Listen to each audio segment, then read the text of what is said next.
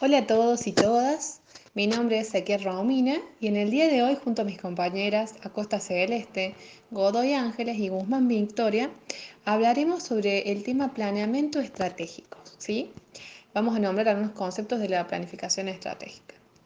La planificación estratégica es una herramienta de gestión que permite apoyar la toma de decisiones de las organizaciones en torno al quehacer actual y al camino que deben recorrer en el futuro para adecuarse a los cambios y a las demandas que les impone el entorno y lograr la mayor eficiencia, eficacia, calidad en los bienes y servicios que se proveen.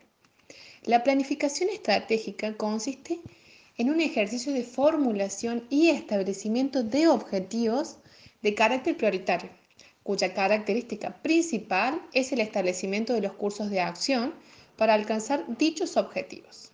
¿sí? Es una herramienta clave para tomar decisiones de las instituciones públicas, sobre todo.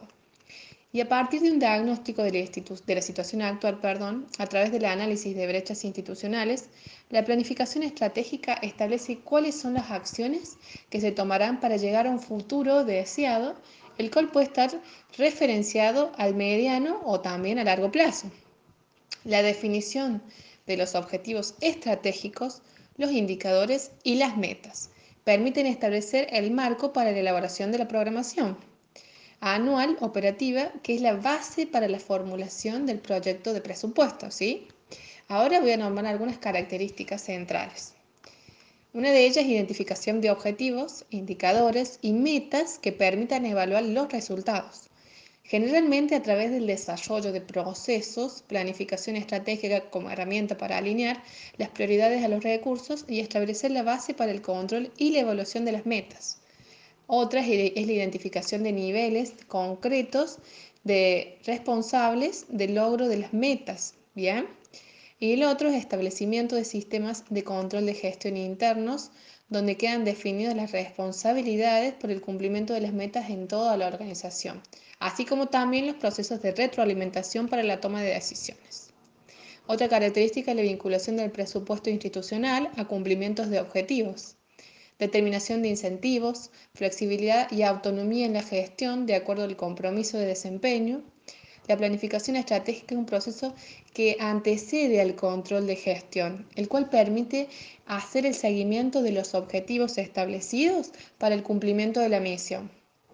Voy a nombrar algunos conceptos. Plan hace referencia a decisiones de carácter general que expresan lineamientos fundamentales. Programa eh, vendría a ser un conjunto organizado, coherente e integrado de actividades, servicios o procesos expresados en un conjunto de proyectos relacionados o coordinados entre sí, el cual operacionaliza la relación de acciones orientadas a alcanzar metas y objetivos. Proyecto es un conjunto de actividades concretas, interrelacionadas y coordinadas entre sí que se realizan con el fin de producir determinados bienes y servicios capaces de satisfacer necesidades o resolver problemas. ¿Sí? Los objetivos estratégicos tienen que cumplir las siguientes características para que sean eficaces, como por ejemplo mensurables, que puede ser medido o valorado, específicos, que está especialmente destinado a un fin determinado. También tienen que ser apropiados, que resulte conveniente o adecuado con el, para el fin que se destina. Realistas, que se pueden conseguir equilibradamente. Y por último, oportunos, que es bueno o favorable para un fin determinado. Los objetivos deben poseer las siguientes características.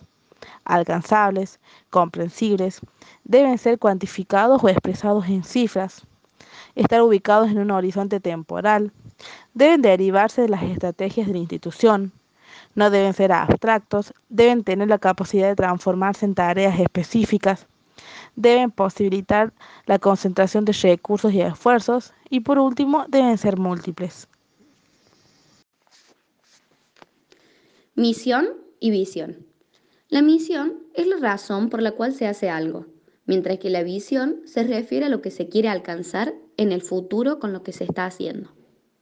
La principal diferencia entre una y otra es que la misión es inmediata, precisa y específica, pues se espera concretar en el presente, mientras que la visión puede ser más global y menos específica, porque es una declaración de lo que se aspira a largo plazo.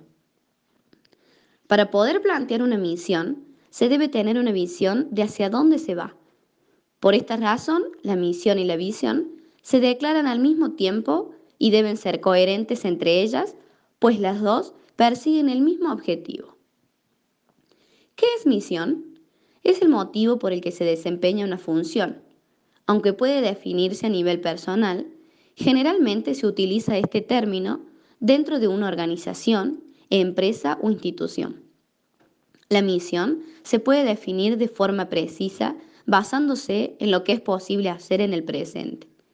Por lo tanto, va a depender de la situación actual, la actividad, el entorno, los recursos disponibles y las necesidades que se quieren cubrir.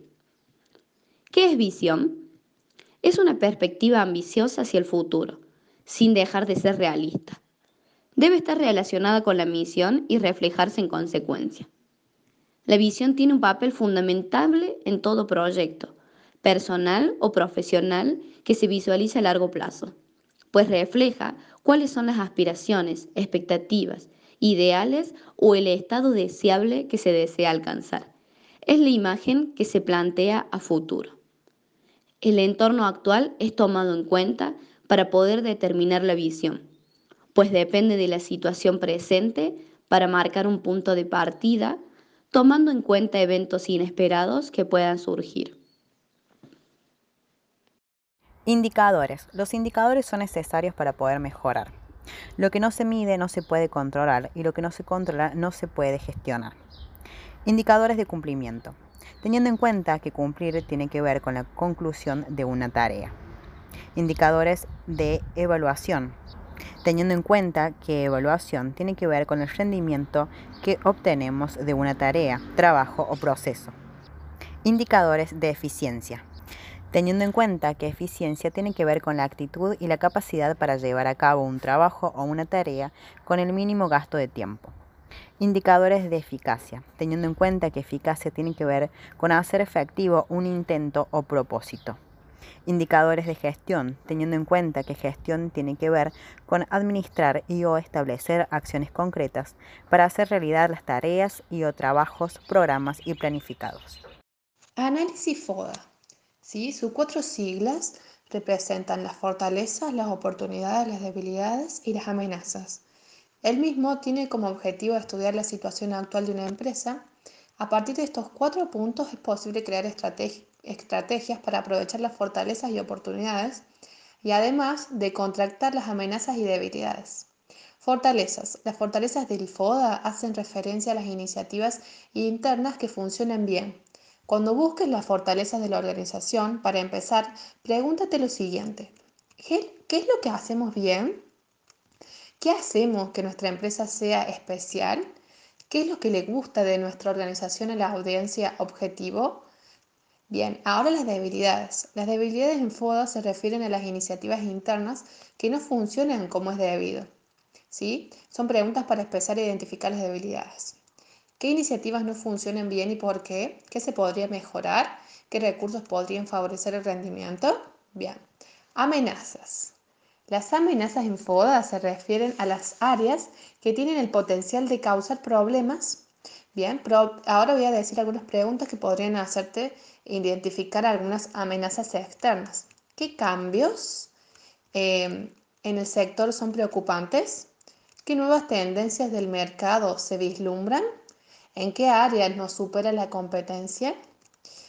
Algunas consideraciones en el análisis FODA. Considera los factores internos. Evalúa los factores externos. El trabajo en equipo es el trabajo ideal. Aplica la creatividad. Clasifica ideas.